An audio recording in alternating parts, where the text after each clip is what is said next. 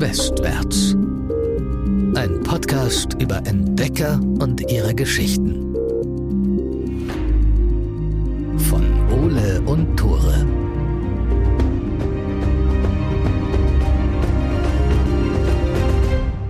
Moin! Herzlich willkommen zu einer neuen Folge von Westwärts, eurem Daily Reminder, jeden Tag genug zu trinken. Mein Name ist Tore. Ich bin Ole und wahrscheinlich ist es eher ein wöchentlicher Reminder, weil bei Daily Uploads sind wir leider noch nicht angekommen. Ich glaube, das würde auch so ein bisschen meine Uni-Karriere komplett kaputt machen. Heute gibt's die zweite und damit auch letzte Folge zu Aaron Walston. Wenn ihr die erste Folge noch nicht gehört habt, dann scrollt einmal bitte einen Zentimeter runter, dann seht ihr, ich glaube die Folge heißt, äh, wie weit gehst du für dein Überleben? Ja. Yes, und da seht ihr dann die erste Folge. Hört ihr euch auf jeden Fall vorher an. Allein auch, um in dieses Setting reinzukommen. Da hatte Tore geile Sachen gemacht im Intro. Hat sich hier einen Stein rangeholt und ich kam so nachmittags wieder und Tore saß hier mit so einem Stein und einer Gabel. und ich war so, what? Was wird das? Aber es klingt richtig, richtig nice. Heute sprechen wir über den zweiten Teil von Aaron Ralstons Expedition. Wir haben das auch schon in der ersten Folge erklärt. Eigentlich ist es keine richtige Expedition. Aaron plant eigentlich nur einen Tagestrip in den Canyonland National Park. Dort will er ein bisschen wandern, er will sich Felsmalereien anschauen. Und dabei kommt es aber zu einem schrecklichen Unfall. Als er in eine Schlucht klettert, stürzt ein Felsbrocken auf seinen rechten Arm und klemmt ihn dort ein. Aaron hat kein Handy dabei, hat niemandem Bescheid gesagt, wo er genau hingeht und er hat nur wenig Wasser dabei. Während dieser ganzen Zeit hat Aaron ordentlich viel probiert, um sich hier irgendwie befreien zu können. Seine erste Idee war es erstmal mit Wucht den Arm rausziehen zu können. Das hat überhaupt nicht geklappt. Der Arm steckt richtig fest. Er hat ja noch ein kleines Taschenmesser dabei. Mit der Klinge hat er dann immer wieder gegen den Stein gehauen, so ein bisschen in der Hoffnung, dass der Stein dann langsam zerbricht und er den Arm dann wieder hervorziehen kann. Auch das hat nicht geklappt. Und die letzte Idee, die er jetzt verfolgt hat, war so eine Seilkonstruktion. Der das Seil quasi durch so eine Felslasche gezogen, ist einmal an den Stein gebunden und sich mit seinem ganzen Körpergewicht drangehängt. Aber der Stein hat sich wieder kein Zentimeter bewegt. Wir haben in der letzten Folge schon von einer noch ausstehenden Möglichkeit äh, geredet. Die werden wir heute auch behandeln, nur ein bisschen müsst ihr euch noch gedulden. Zwei Tage lang hat Aaron versucht, den Stein zu zerklopfen und sich diesen Flaschenzug zu bauen. Beides hat nicht funktioniert und mittlerweile sind wir bei Tag drei angekommen. Die Sonne kriecht gerade hinterm Horizont hervor. Ich kann mir richtig vorstellen, wie Aaron da liegt, halb sitzt, halb eingeklemmt. Es ist super kalt. Nachts wird es in dieser Schlucht extrem kalt und Aaron hat nur kurze Hosen und ein T-Shirt an. Das muss auch super surreal aussehen, wie Aaron da liegt. Und er hat ja noch seine Kletterseile und die hat er sich eben um Arme und Beine gebunden, weil es nachts so kalt wird. Und wie dann dann so ein sitzender Aaron da liegt und auf das erste Sonnenlicht wartet. Ja, er wartet förmlich wirklich auf diese Sonne, weil die seine Körperteile wieder aufwärmt und ihm Hoffnung gibt. Hoffnung, aus dieser tödlichen Falle irgendwie wieder rauszukommen. Also, die Sonne geht auf, die ersten Sonnenstrahlen fallen in den Canyon und Aaron macht das, was er morgens immer macht. Er streckt irgendwie alle Gliedmaßen bis eben auf die rechte Hand von sich, um ein bisschen Sonnenlicht zu tanken. Die Nächte sind ja immer super kalt und jetzt kann er eben auch diese Seilkonstruktion lösen, die er um seinen Körper gebunden hat, um nachts nicht so zu frieren. Es dauert eine Zeit lang, bis sich sein Körper wieder aufwärmt. Seit dem Unfall sind 40 Stunden vergangen. 40 Stunden Schlaflosigkeit, 40 Stunden Hoffen und 40 Stunden warten, dass vielleicht doch noch irgendjemand kommt. Aaron weiß, dass sich in diese entlegene Gegend eigentlich niemand hin verirren wird. Deswegen fängt er wieder damit an, seine Seilkonstruktion zu bauen. Er will wieder einen Flaschenzug bauen, der diesmal aber noch besser werden soll. Er hatte ja am Anfang das Problem mit der Reibung, dadurch ist seine Körperkraft einfach verloren gegangen. Das will er jetzt ein bisschen anders lösen. Und er will den Stein auch nicht mehr so krass hoch anheben. Ihm reicht es jetzt eben, wenn er den so ein paar Zentimeter hochziehen kann, um einfach seinen Handrücken ein bisschen befreien zu können. Wenn noch Finger unter dem Felsen liegen und er den Felsen nicht ein zweites Mal anheben kann, dann ist er jetzt schon an dem Punkt und sagt, ey, dann reiße ich mir die Finger einfach raus. Er sieht ja auch, wie seine Hand mittlerweile aussieht. Die klemmt er schon seit 40 Stunden fest, die Blutzufuhr ist permanent unterbrochen und langsam fangen seine Finger an zu faulen. Also ich glaube, er sieht sie zu dem Zeitpunkt auch gar nicht mehr als Teil seines Körpers an. Nee, genau. Der Fäulnisprozess setzt langsam ein und das ist dann ja auch eine Gefahr für den ganzen Arm. Um den Seilzug diesmal zu verbessern, verbindet er die Enden des Seils mit den Karabinerhaken, die er dabei hat. So wird er am Ende mehr Seil und damit mehr Zugkraft haben. Am Vormittag wagt Aaron den ersten Versuch. Doch wieder spannt sich das Seil kaum. Diesmal ist die Reibung zwischen Seil und Karabinern so stark, dass die ganze Kraft, die er reinsteckt, einfach verpufft. Es ist jetzt einfach schon wieder so. Aaron hat ein paar Stunden rumgetüftelt, hat alles ausprobiert und hat dann alle Kraft in diesen ersten Versuch gelegt und es klappt einfach wieder nicht. Und die Hoffnungslosigkeit steigt einfach von gescheiterten Versuch zu gescheiterten Versuch und äh, erreicht jetzt hier einen neuen Höhepunkt. Und wieder hatte er Durst und diesen unglaublichen Drang, einfach die Flasche Wasser zu nehmen, komplett auszutrinken und dann einfach gar nichts mehr zu machen. Für immer hier liegen zu bleiben. Wir erinnern uns, in dieser Flasche sind jetzt weniger als einen halben Liter Wasser noch drin. Es würde wahrscheinlich auch nicht reichen, um den Durst, den er jetzt gerade hat, auch komplett zu stillen. Also ich glaube, Aaron in seinem Zustand, der kann drei Liter austrinken. Das Einzige, was ihn irgendwie noch am Leben hält, ist der Gedanke an seine Freunde. Der macht sich so Gedanken, ey, wie, wie die jetzt gerade aufstehen, wie die ganz normal zur Arbeit gehen oder wie die auf dieser Abschiedsparty für seine Mitbewohnerin waren, die er gestern war, die er verpasst hat. Und er weiß, spätestens in 24 Stunden denken die an ihn und fragen sich, ey, wo steckt er? Vielleicht sollten wir zur Polizei gehen.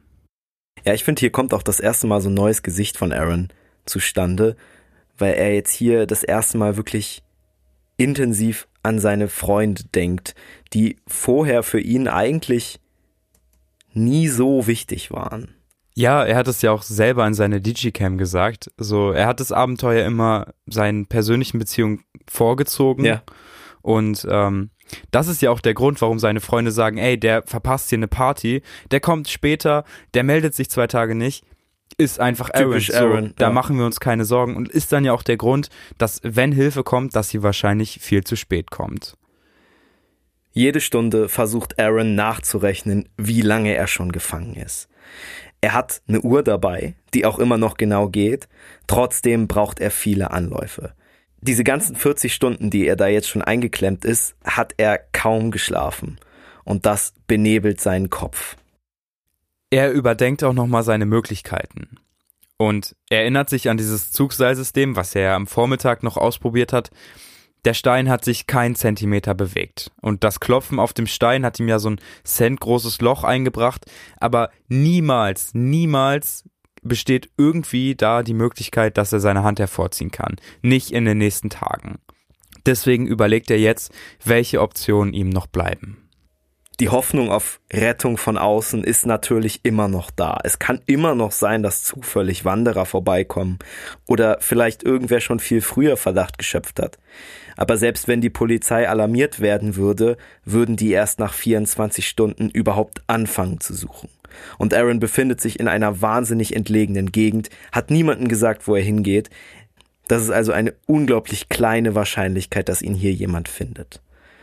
Auch mit den Ersatzbatterien den Stein zu verätzen oder mit schierer Gewalt seine Hand daraus zu reißen, all das sind absolut unrealistische Möglichkeiten. Das Einzige, was ihn an der Freiheit hindert, ist sein eigener Arm. Wir haben in der letzten Folge schon drüber gesprochen und Aaron hat schon mal über eine andere Möglichkeit nachgedacht. Er wollte nur erstmal alles andere ausprobieren, doch jetzt plötzlich schießt diese Möglichkeit wieder in seinen Kopf. Und zwar denkt er daran, sich den Arm zu amputieren. Eine Amputation ist ein schwieriger medizinischer Eingriff. Selbst wenn es Aaron gelingen würde, muss er sich danach noch 19 Meter abseilen in diese Schlucht und dann 13 Kilometer durch die Wüste zu laufen, um überhaupt an die ersten Häuser und Straßen zu kommen. Wenn er das Blut nicht vernünftig stoppen kann, ist er schon lange vorher tot. Er hat ja jetzt schon viel zu wenig Flüssigkeit im Körper. Vor allen Dingen, Aaron macht sich irgendwie nicht so viel Gedanken darüber, wie er sich den Arm amputiert, sondern eher darüber, ey, wie soll ich das schaffen, einarmig zu klettern und wie soll ich 13 Kilometer laufen, ohne vorher zu verbluten, so.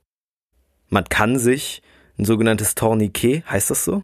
Yes, genau, das ist wie wenn man sich so den Arm abbindet. Genau, damit eben kein Blut austritt, wenn man sich da irgendwas abschneidet. Das kann er sich bauen. Er hat es schon mit seiner Schlauchisolierung einmal ausprobiert. Aber allein dieses Abbinden tut schon wahnsinnig weh. Ja, diese Schmerzen machen ihn einfach fast ohnmächtig. Aber die Haut hinter diesem Tourniquet färbt sich weiß. Das heißt, es funktioniert, er kann das Blut vernünftig abbinden. Der nächste Schritt ist dann irgendwie ein bisschen schwieriger. Er fummelt sein Messer aus der Tasche und drückt dann langsam mit der Klinge in seinen rechten Unterarm. An dieser Stelle müssen wir nochmal eine Triggerwarnung aussprechen. Ihr könnt es euch wahrscheinlich schon denken. An dieser Stelle wird es ein bisschen expliziter. Er bewegt das Messer hin und her, er drückt mit aller Kraft darauf herum, aber es passiert nichts. Er sieht kein Blut, er sieht keinen Schnitt und nicht mal eine kleine Wunde entsteht. Und dann denkt er sich, fuck, wenn ich schon nicht einmal die Haut durchschneiden kann, wie soll ich mit dem Messer dann überhaupt das Fleisch und den Knochen durchschneiden können? Und das führt dann dazu, dass er das Messer wieder auf den Felsbrocken schmeißt. Das Problem ist, dass dieses Messer, was er dabei hat, ein billiges Multitool ist. Die Klingen sind beide schon relativ stumpf. Er hat ja auch mit der großen Klinge schon stundenlang auf dem Felsbrocken rumgekloppt. Sein richtiges Taschenmesser hat er leider zu Hause vergessen. Das wäre ihm jetzt eine große Hilfe. Safe. Und ähm, er hat immer dieses große Messer genommen, um diesen Felsblock kaputt machen zu können. Obwohl zum Schluss wahrscheinlich das kleine auch eine große Hilfe gewesen wäre, weil das ja noch spitz und scharf war. Und das zeigt irgendwie, finde ich, dass die Möglichkeit einer Amputation schon länger in seinem Kopf kursiert. Weil, so, er, weil, ja er, weil er absichtlich nur, dieses Multitool bestand ja aus zwei Messern und er hat immer nur das große genommen, um den Stein er zu Er hat absichtlich nur eins benutzt und das Problem ist ja auch nicht, dass es dann irgendwie weniger scharf ist oder so, sondern dass es halt dreckig wird. Ne? Und das ist für Aaron voll das Problem. Der hat nicht genug Wasser, um da irgendwas abwaschen zu können und er kann ja auch nichts desinfizieren und das kann dann super schnell gefährlich werden. Um 9.35 Uhr muss Aaron das erste Mal für kleine Bergsteiger. Er macht die Hose auf und entleert sich im Sand. Bis 15 Uhr nachmittags passiert kaum etwas. Aaron versinkt wieder in Gedanken, er hat das Messer ja auf den Stein geschmissen, er ist frustriert, weil er weiß, er wird die Knochen seines Arms niemals durchkriegen. Zählt die Minuten und die Stunden, bis er endlich wieder einen winzigen Schluck aus der Flasche nehmen kann und versinkt in Träume. Das Wasser ist an dieser Stelle schon fast leer. Bis morgen früh wird er auf jeden Fall noch durchhalten können. Danach wird es aber richtig, richtig schwierig zu überleben. Und das weiß Aaron auch.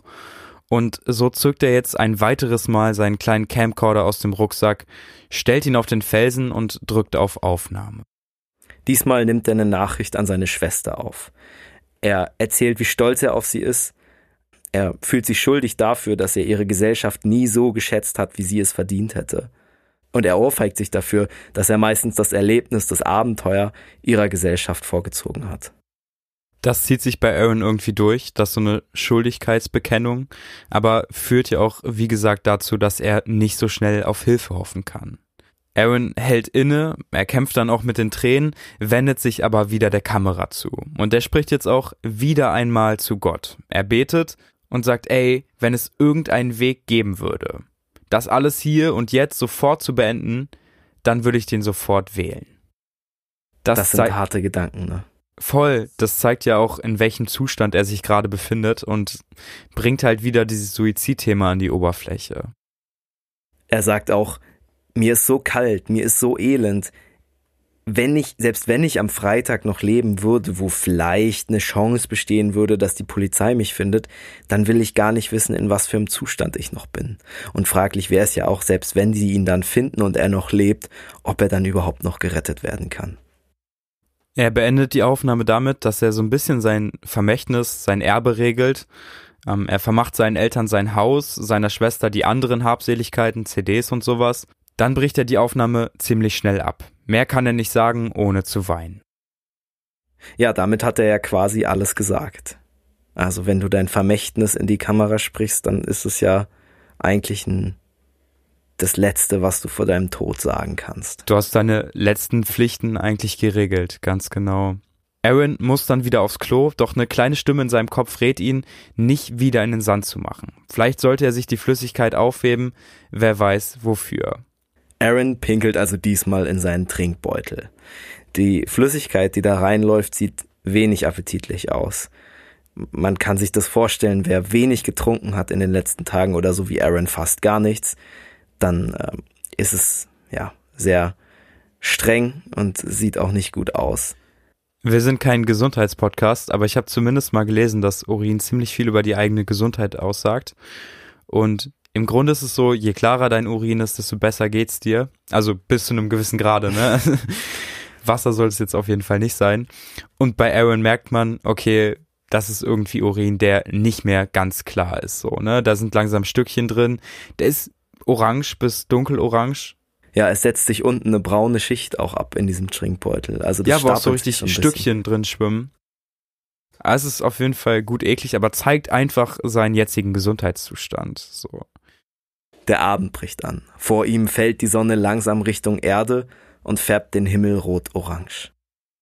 Aaron ist nach wie vor super benebelt. Er hat seit 72 Stunden nicht mehr geschlafen und seit 50 Stunden steckt ja sein rechter Arm unter dem Felsen fest.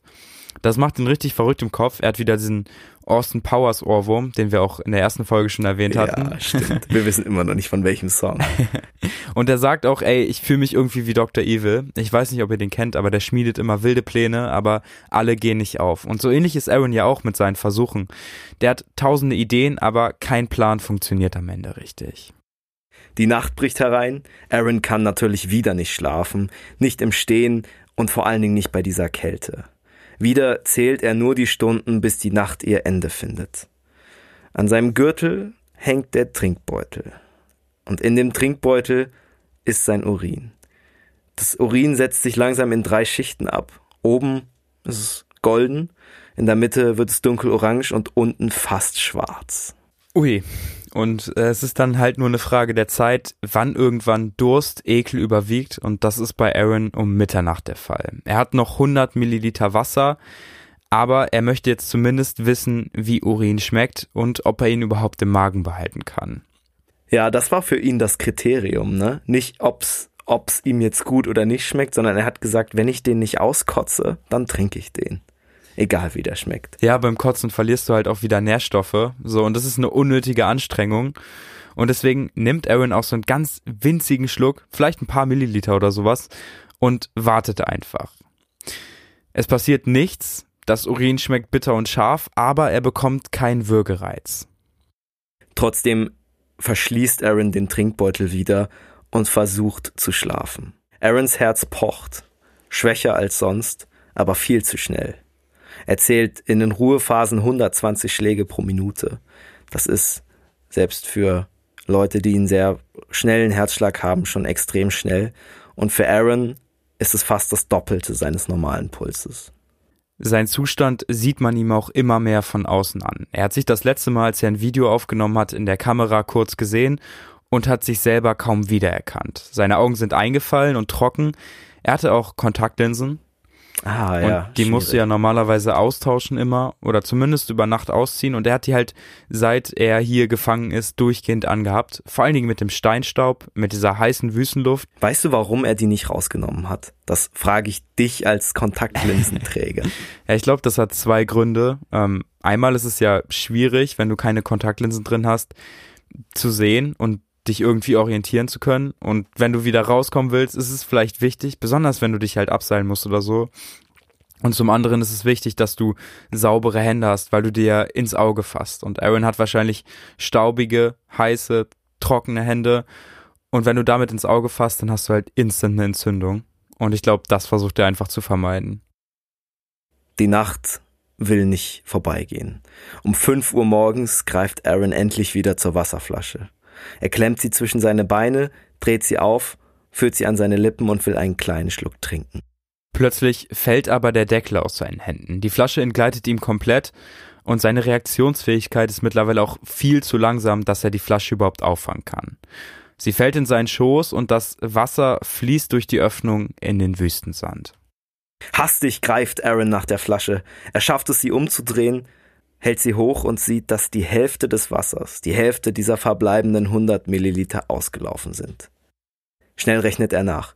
Wie viele Stunden Überleben habe ich mit diesen 50 Millilitern verloren? Aaron ist sich sicher, viel zu viel. Damit hat er den Rest seines Lebens innerhalb von Sekunden weggeworfen. Das ist auch krass. Er rechnet nicht mehr so viel in Millilitern, sondern das Wasser sind für ihn einfach bestimmte Timestamps, bestimmte Stunden, die er noch überleben kann. Wie viel 50 Milliliter für einen Mann in seiner Situation bedeuten, kann man sich, glaube ich, nicht vorstellen. Ja, das ist einfach dein Überlebensminimum, das, was du brauchst, das, was dich am Leben hält. So. Und natürlich hat das eine riesige Bedeutung für ihn. Aber damit hat er die Nacht dann auch überstanden. Langsam flutet Licht in Canyon und eine neue Sonne steht am Himmel. Wir rekapitulieren kurz. Es ist jetzt der vierte Tag, Dienstag. Und das ist eigentlich der Tag, den Aaron als seinen Todeszeitpunkt kalkuliert hat. Als erstes schnappt er sich seine Kamera, schaltet sie ein. Diesmal dreht er den Bildschirm aber nicht zu sich, sondern weg von ihm, so dass er sich selber nicht sehen muss und fängt an zu erzählen. Er beginnt wie immer, die Zeit durchzusagen, seinen Namen zu sagen, und dann überlegt er laut einfach, wann er wohl gefunden wird. Er überlegt, wie sie ihn auf der Arbeit vermissen werden, wie sich Leona, das Partymädchen, langsam Sorgen machen wird um ihn und wann die Polizei vermutlich bei ihm erscheinen wird. Natürlich in der Situation, dass er schon tot ist. Am Ende sagt er, ich habe noch anderthalb Tage zu leben. Und dann stoppt er das Band und die Erkenntnis trifft ihn auch irgendwie hart. Er hat sich gerade selber noch maximal 30 Stunden zu leben gegeben. Ja, 30 Stunden zu leben und das in einer Situation, in der jede Stunde sich dein Zustand immer weiter verschlechtert. Aaron dreht den Kopf. Sein Blick schweift über die Schlucht und streift den Rucksack. In dem Rucksack liegt das Multitool-Messer und starrt ihn an. Aaron nimmt all seinen Mut zusammen und bindet den Schlauch der Tasche wieder um seinen rechten Arm. Um 7.58 Uhr morgens klappt er das Messer auf, zieht die kürzere, noch scharfe Klinge und rammt sie in sein Fleisch. Dann passiert das Unerwartete. Die Haut gibt nach, geräuschlos dringt das Messer in seinen Arm ein. Er wackelt dann so ein bisschen an dem Messer und findet dann ein hartes Hindernis an der Klingenspitze. Das ist sein Unterarmknochen. Sein rechter Arm ist fast taub. Aaron spürt kaum noch Schmerz und es blutet kaum. Wahrscheinlich haben sich die Kapillaren entweder dank seines Tourniquets oder dank des Steines, der schon so lange auf seiner rechten Hand liegt, schon geschlossen. Doch solange er auch in diesem Fleisch rumstochert, beim Knochen ist Schluss. Das leise Tok Tok, als Knochen und Messer aufeinandertreffen, machen ihm einfach klar, dass er hier nicht weiterkommen wird. Jetzt greift er zur Wasserflasche. Eigentlich wollte er warten, aber er findet, nach diesem Eingriff hat er sich das ja irgendwie verdient. Gierig trinkt er sie leer, schraubt sie zu und schüttelt sie dann ein paar Mal, bis alle Tropfen den Weg in seinen Mund gefunden haben. Das ist der Moment, vor dem er sich so lange gefürchtet hat. Jetzt ist seine Wasserflasche leer, er hat keine Reserven mehr. Aber für Aaron fühlt es sich eher an wie eine Erlösung. Er muss sich das Wasser nicht mehr einteilen, nicht mehr alle 90 Minuten irgendwelche Minischlucke nehmen und nicht mehr gegen seinen Willen ankämpfen, alles auf einmal auszutrinken. Fürs Erste hat er also ein Problem weniger. Aaron lässt erstmal von der Wunde ab. Bis zum Nachmittag passiert dann wenig, bis Aaron das letzte Stück Burrito aus seiner Tasche zieht. Der Käse ist mittlerweile bleich, irgendwie fast durchsichtig und der Teig ist super trocken und bröselig. In so einer Situation muss man jetzt abwägen. Ist es schlau, etwas zu essen? Aaron hat kein Wasser mehr. Die Burritos sind extrem trocken. Allerdings hat er in den letzten Tagen wahrscheinlich nur 500 Kalorien zu sich genommen. Wenn die Nährstofftabelle auf den Burritos stimmt. Vielleicht kann es also nicht schaden, etwas im Magen zu haben. Er nimmt das Stück dann in den Mund und es ist so trocken, dass er es irgendwie kaum schlucken kann. Dann greift er zu seinem Trinkbeutel und nimmt zwei Schlucke von seinem Urin, spült es damit runter. Das muss todeseklig geschmeckt haben, aber Aaron muss immerhin nicht würgen. Und das war ja sein Kriterium dafür, dass es fit geht. Yes, yes. Er überlegt sich, ob es vielleicht schlauer wäre, das Urin so als Dip zu verwenden und die Burritos reinzudippen. Dann hätte er nicht so viel trinken müssen, denkt er sich. So. Und während Aaron im Canyon sitzt, kein Wasser mehr hat, überlegt, ob er seine Burritos, seine letzten Burritos in Urin dippt, müssen wir vielleicht einmal kurz zu Aarons Freunden und Familie schauen. Denn die beginnen sich schon am Dienstagabend ernsthaft Gedanken zu machen. Dienstag 18.30 Uhr in Utah. Die Mitbewohner von Aaron, Brian und Joe sitzen im Wohnzimmer. Sie machen sich Sorgen und entschließen sich dann, die Polizei anzurufen. Sie sagen eigentlich, ey, wir halten ihn für vermisst, was können wir jetzt selber tun, um ihn zu finden? Der Polizist notiert sich Namen, Autokennzeichen von Aaron und fragt nach der ungefähren Route. Aber Aaron hat ja keine genaue Routenbeschreibung hinterlassen. Und deswegen wissen seine Freunde natürlich auch nicht, wo er genau lang gegangen ist. Der Beamte verspricht aber, nach Aaron zu suchen. Was er den beiden Mitbewohnern aber nicht sagt, ist, dass Aaron noch nicht lange genug vermisst wird und die Polizei erstmal nichts unternehmen kann.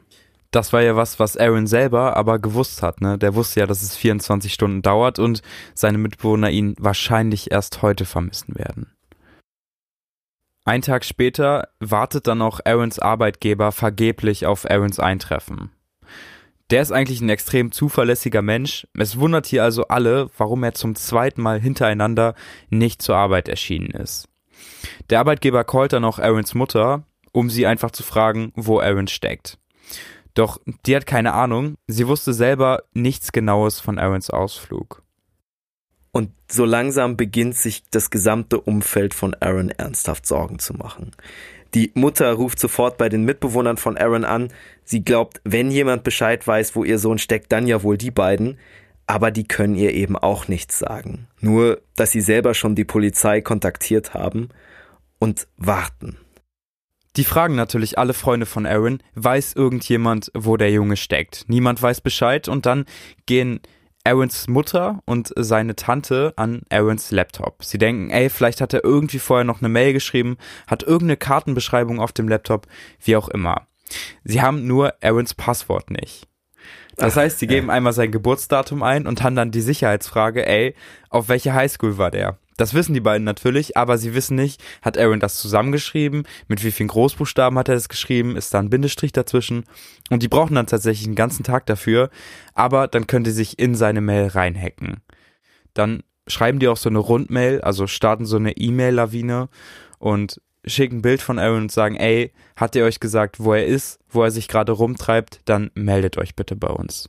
Von Aarons eigener E-Mail, auch ein bisschen creepy irgendwie. Ne? Aber es ist natürlich das Praktischste, weil du alle Adressen hast, mit denen Aaron jemals geschrieben hat. Auf jeden Fall. Damals war das wahrscheinlich noch einfacher, sich in irgendwelche E-Mail-Konten reinzuhacken. Wir sind ja 2003 unterwegs. Heute gibt es Zwei-Faktor-Authentifizierung, das stimmt wohl. Währenddessen bricht nach einer langen und kalten Nacht im Canyon bei Aaron der fünfte Tag an. Jetzt ist Mittwoch. Der Wassermangel, den Aaron schon so lange erleiden musste, macht sich immer stärker bemerkbar. Immer wieder hat er Wachträume und fängt an zu halluzinieren. Für Aaron wird es immer schwerer, in die Wirklichkeit zurückzukommen. Wieder zieht Aaron langsam die Kamera aus seiner Tasche und beginnt eine neue Aufnahme. Eine Sache ist ihm noch eingefallen, die er irgendwie noch nicht ganz geklärt hat. Und zwar redet er darüber, wie er bestattet werden möchte. Er will auf jeden Fall eine Feuerbestattung. Er malt sich auch aus, an welche Orte er gebracht werden könnte. Also er will, dass die Asche aufgeteilt wird und dann immer so an bedeutende Orte seines Lebens soll dann ein Stück Asche von ihm begraben werden. Das ist ja auch irgendwie das allerletzte Vermächtnis, der allerletzte Wunsch, um den man sich kümmern kann. Und sagt irgendwie nochmal viel über Aarons Hoffnung aus, hier gerettet zu werden. Das ist das letzte Video, was Aaron aufnimmt.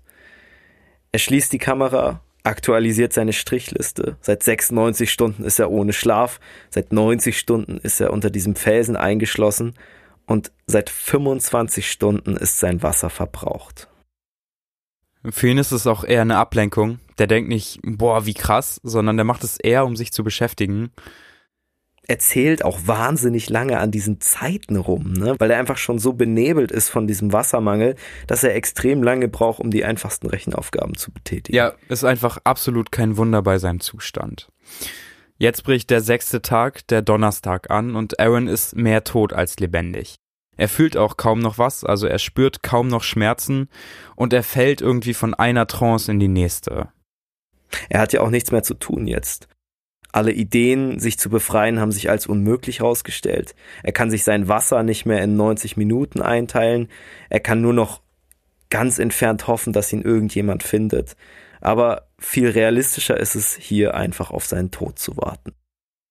Kurz bei Verstand fällt ihm dann wieder die Felsinschrift ein. Die hat er da zwei Tage zuvor mit seinem Messer hereingeritzt und da steht Rest in Peace Aaron April 2003. Und jetzt haben wir einfach Donnerstag, den 1. Mai und das zeigt, dass Aaron irgendwie nie selber daran gedacht hätte, äh, noch bis in den Mai zu leben. Er macht sich dann auch wirklich Gedanken darüber, ob er das abändern soll, weil die Leute dann ja vielleicht verwirrt sind, wenn sie das sehen und er gar nicht im April gestorben ist. Ja, ich ist krass, dass er da überhaupt drüber nachdenkt, noch seinen Todeszeitpunkt zu aktualisieren, aber dafür fehlt ihm einfach die Kraft. Ab heute wird wahrscheinlich intensiv nach ihm gesucht. Aber das ist ihm fast egal, ob er jetzt doch noch gefunden wird oder nicht, denn für Aaron ist es einfach nur noch wichtig, aus dieser Situation rauszukommen. Und mittlerweile sind Tod und Rettung beides gleichwertige Optionen, die seinen Qualen ein Ende bereiten würden. Er wird das nehmen, was ihn zuerst erteilt, no matter what. Aarons Blick fällt auf seine rechte Hand. Er sieht den rechten Daumen, der ist mittlerweile fast dunkelgrau gefärbt. Er zieht sein Messer, nimmt die Klinge und zerschneidet das Fleisch einfach wie warme Butter. Das zeigt ja auch, dass dieser Fäulnisprozess schon seit Samstagnachmittag im vollen Gange ist und sich nach und nach auch auf seinen ganzen Arm ausbreiten wird. Diese Erkenntnis macht ihn rasend. Obwohl sich Aaron selbst kurz vorm Tod befindet, kann er sich nicht mehr kontrollieren. Er hat Angst vor dieser Fäulnis, die sich nach und nach auf seinen ganzen Körper ausbreiten wird, und er reißt wie wild an seinem rechten Arm. Das bringt zwar nichts, aber es macht sich eine Idee in ihm breit. Was, wenn er jetzt den Arm nimmt, weit genug zur Seite dreht, dann an ihm zieht, dann kann er ihn vielleicht zum Brechen bringen.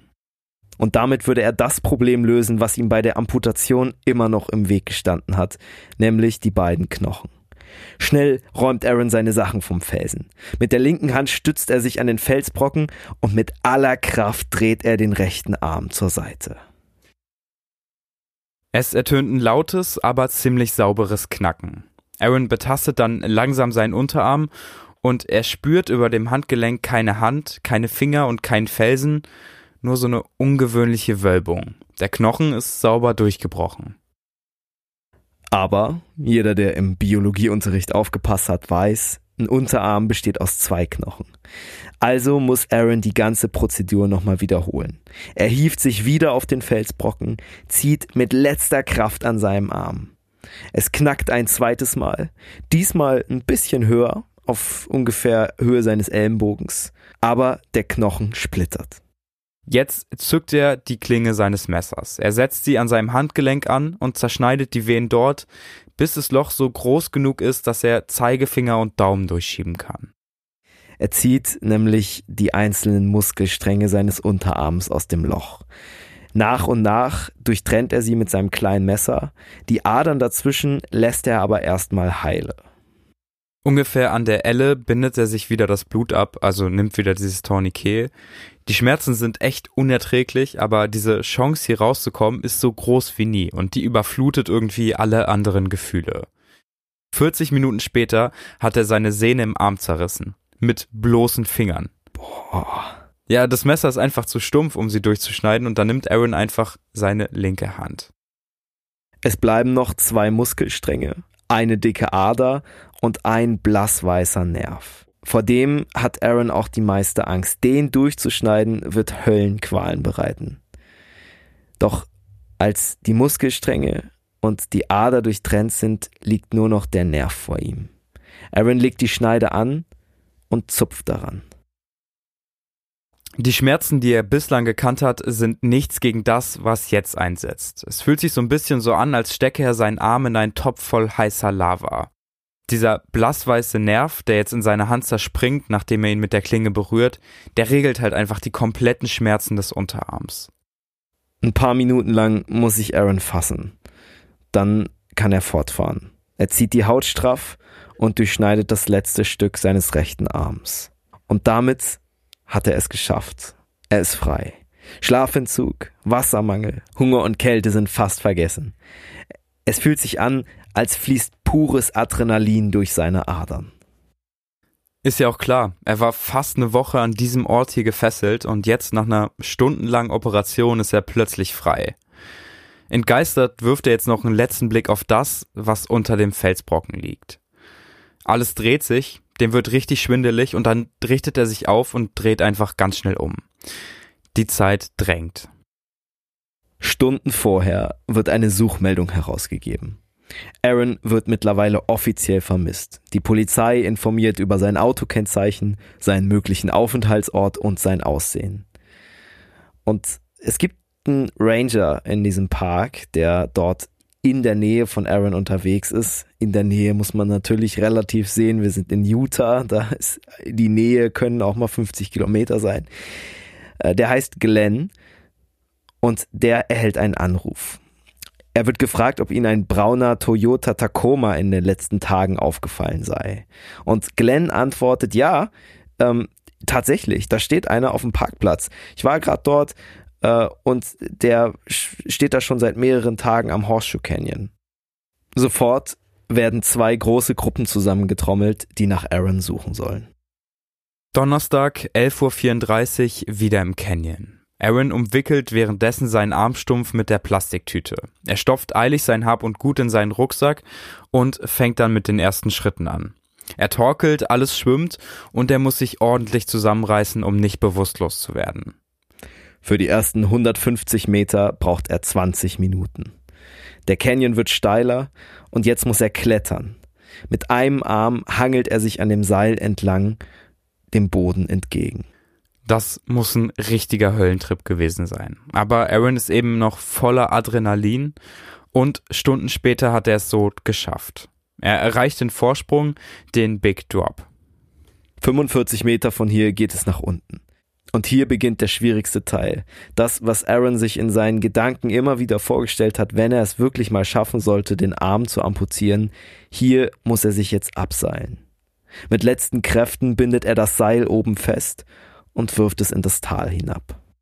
Ich glaube, jeder, der sich schon mal abgeseilt hat, weiß, wie schwierig das ist, auch über ein paar Meter. Und auch mit zwei Händen. Mit zwei Händen ist es super, super schwierig. Und dann überleg dir, du hast eine Hand und du weißt, wenn du mit dieser einen Hand loslässt, dann hast du keine andere Hand, die da ist, die dich irgendwie hält.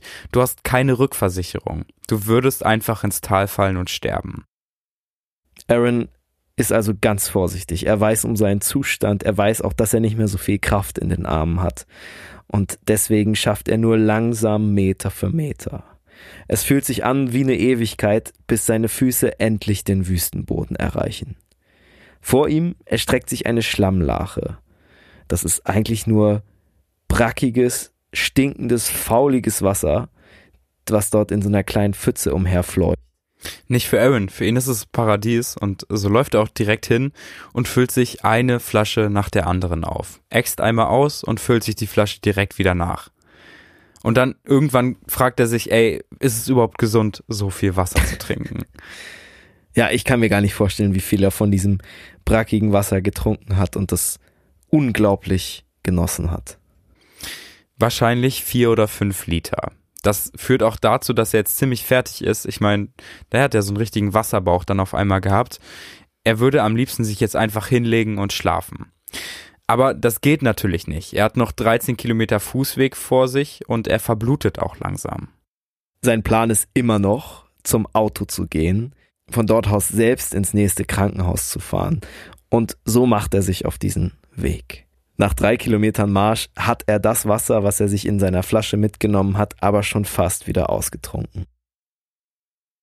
Das Wasser reicht eben nicht für zehn Kilometer Fußweg aus, und so erinnert sich Aaron an die Geschichte eines alten Indianerstamms.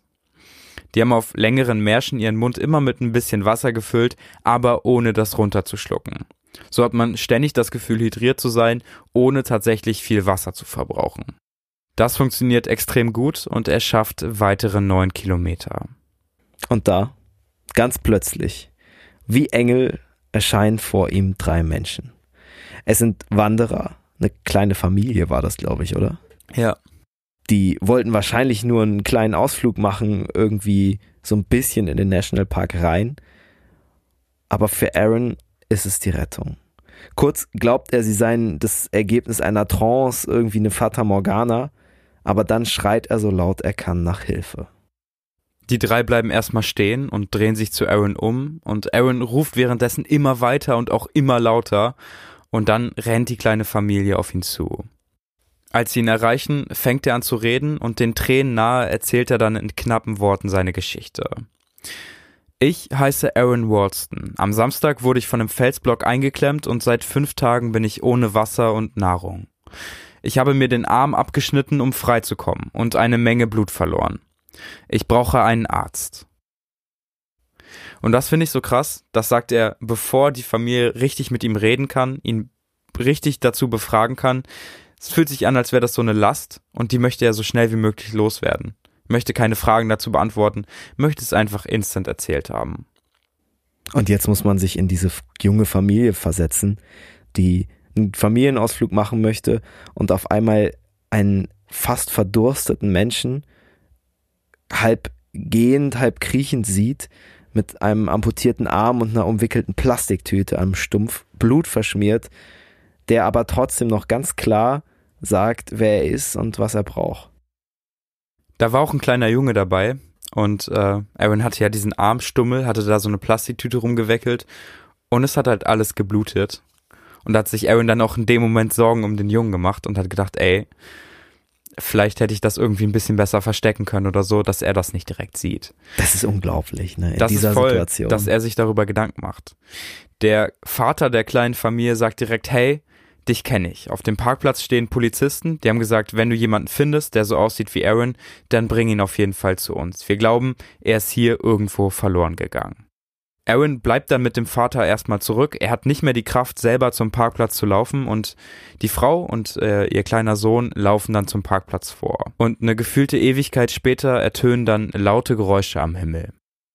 Es kommt das, was sich Aaron immer vorgestellt hat. Ein Hubschrauber. Dieser Hubschrauber landet, das übrigens, ich glaube, es war gar kein Medizinhubschrauber, das war einfach nur so ein Ranger Park Hubschrauber zum Überwachen. Die hatten halt einfach Ledersitze und Aaron kommt da an mit seinem Arm stumpf und voller Blut und fragt nach einem Handtuch oder so, weil er halt Angst hat, diese Ledersitze schmutzig zu machen. Junge, so. das ist das ist immer diese, dieser Gedanke, immer noch nicht genug gemacht zu haben. Ja, vor allen Dingen Aaron fragt sich dann auch, ob das wirklich so nötig ist, dass sie ihn jetzt in ein Krankenhaus bringen und ob das nötig war, dass da Polizisten waren, dass er jetzt im Rettungshubschrauber ist. So, der macht das immer ein bisschen kleiner und überlegt sich, ob das überhaupt einen Sinn hat oder ob der jetzt hier voll übertrieben reagiert. Was ja offensichtlich, wir haben ja die Story gehört, nicht der Fall ist. Aaron wird natürlich sofort ins Krankenhaus geflogen und ich glaube, die haben dort auch alle Kapazitäten für ihn frei gemacht. Er bekommt Nahrungsinfusion, natürlich Wasser und seine offene Wunde wird vernäht. Die Ärzte sagen später, dass er wahrscheinlich keinen Tag länger überlebt hätte. Im Krankenhaus hat er irgendwie keinen Plan, ob er jemals überhaupt noch in der Lage sein wird zu klettern. Aber das zählt für ihn nicht. Er lebt und der Tod, der so lange mit ihm in der Schlucht gesessen hat, ist vertrieben. Tage später füllt dann die Geschichte des Bergsteigers, der sich den Arm selbst amputiert hat, alle Titelseiten der Welt. Von überall her flattern Briefe in das kleine Krankenhaus, in dem Aaron jetzt liegt. Zwischen den Operationen, die immer noch nötig sind, lesen ihm sein Vater und seine Mutter diese Briefe vor. Eine Frau schreibt zum Beispiel, dass der Mut, den Aaron gezeigt hat, sie dazu gebracht hat, stärker am Leben festzuhalten. Also er hat damit tatsächlich auch Leute, die kurz vorm Suizid standen, wieder zurück ins Leben geholt. Genau, diese Frau hat geschrieben, ihr Mann ist gestorben vor einem Jahr und sie hat sich geschworen, wenn sie sich ein Jahr später nicht besser fühlt, dann wird sie sich umbringen. Und dann hat sie einfach morgens die Zeitung aufgeschlagen, die Story von Aaron gesehen und irgendwie gemerkt, ey, das ist super lebenswert, was wir gerade machen. Und Aaron wird wieder. Die Ärzte schaffen es, ihn zu retten, wahrscheinlich auch zum größten Teil wegen seinem eigenen Überlebenswillen. Er wird gesund, Natürlich hat er seinen rechten Arm für immer verloren, dort wo kurz, ich glaube kurz unter seinem, seinem Ellenbogengelenk ist, liegt der Schnitt. Genau, er hat also nicht seinen kompletten Unterarm verloren, also ein Stück von seinem Unterarm hat er noch, aber eben seine Hand und Teile seines Unterarms sind komplett weg. Also er kann damit nichts mehr anfassen, hochheben oder so. Er bekommt eine Prothese Und mit dieser Prothese lernt er auch wieder zu klettern. Es dauert nicht lange, bis Aaron wieder Berge besteigt, wieder in Felsen klettert, aber diesmal mit einer anderen Einstellung. Man denkt, wenn man von so einer, ja, ich sag mal Expedition, aber von so einem Überlebenskampf wiederkommt, dann ist man richtig happy. Die ganze Familie ist da, alle sind happy, dass man es geschafft hat, aber Aaron hat richtig zu kämpfen. Durch diesen großen Medienrummel sind einfach ständig Fernsehteams am Start und belagern sein Haus und er muss dann auch wirklich mehrmals bei der Polizei anrufen, damit die ihm eben diese Paparazzis vom Leib halten. Eine andere Story, die ich irgendwie ziemlich interessant fand, war die Geschichte vom toten Raben. Die Geschichte vom toten Raben geht so. Ich glaube, ich glaube, ich weiß nicht. Ich kann mir gut vorstellen, dass Aaron da im Nachhinein auch viel Spirituelles rein interpretiert hat. Aber es ist trotzdem eine schöne Geschichte, denn als Aaron in dieser Schlucht gefangen war, ist jeden Morgen ein Rabe vorbeigekommen. Ein schwarzer Rabe, sogar ziemlich immer zur selben Uhrzeit, ist über diese Schlucht hinweggeflogen.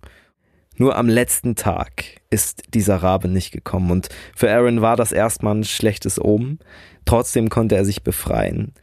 Und als Aaron dann einen Freund losgeschickt hat, ein paar Tage später, um die restlichen Klettersachen zu holen, in diese Schlucht, hat, ist dieser Freund auch an der Schlammpfütze vorbeigekommen, aus der Aaron getrunken hat, nachdem er sich befreit hatte.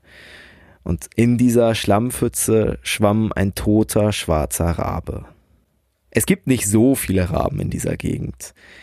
Es könnte also gut sein, dass es dieser Rabe ist, der Aaron damals jeden Tag besucht hat.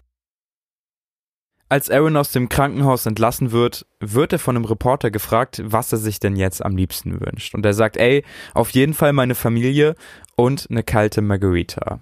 Was ist das? das ist ein Cocktail, das ist so mit Limettensaft, ich glaube Orangenlikör ist auch noch drin, aber auf jeden Fall mit Tequila. Und er hat im Canyon irgendwie ein paar Mal dran gedacht, wie geil das jetzt wäre, sowas zu trinken. Verständlich in der Situation. Und das hat irgendwie ziemlich viel Eindruck auf die Leute gemacht und die versuchen Aaron jetzt zu helfen in dieser schweren Zeit. Es hat ja ein super Medienecho gegeben. Und so schicken sie Aaron Sachen nach Hause. In erster Linie Gutscheine, ganze Tequila-Flaschen, mhm. Mixer, alles mögliche, womit man Margaritas Ach, machen kann. Krass, ja. Und auch so ein Gerät, wo man Outdoor Margaritas kalt halten kann und äh, mixen kann. Und das nimmt seine Schwester dann auch irgendwie auf eine Wanderung danach noch mit. Also der hat wahrscheinlich heute noch genug Tequila-Flaschen zu Hause. Die Leute haben da richtig reingecasht. Krass, was es alles gibt mittlerweile. 2003. Voll. In der Zeit, in der Aaron im Canyon gefangen war, hat er ja angefangen, auch zu Gott zu beten und ein bisschen religiöser zu werden, als er es vorher war.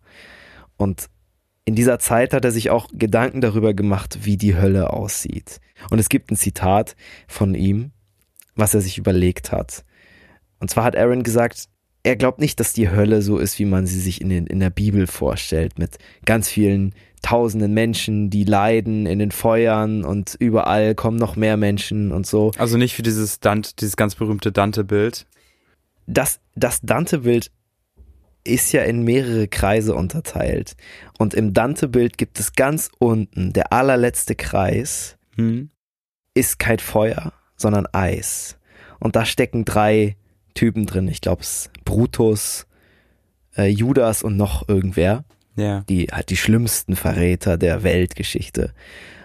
Und so ein bisschen hat Aaron sich auch die Hölle vorgestellt. Er hat gesagt, die Hölle, das sind nicht ganz viele Leute, die irgendwo zusammen leiden, sondern die Hölle, das bist du ganz allein.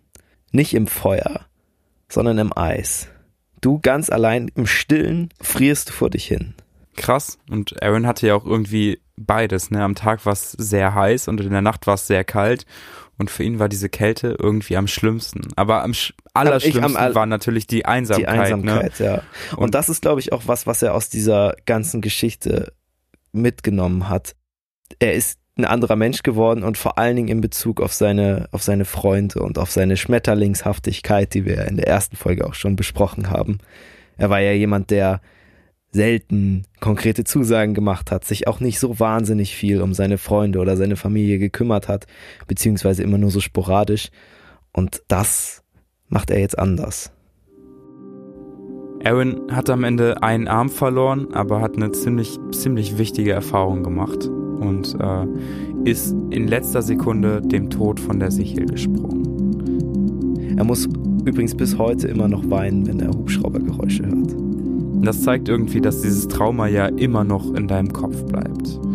Wir danken euch an der Stelle fürs Zuhören und hören uns dann nächste Woche wieder mit der versprochenen Short Story und wir ranken dann alle Westwärtsfolgen. Seid auf jeden Fall gespannt.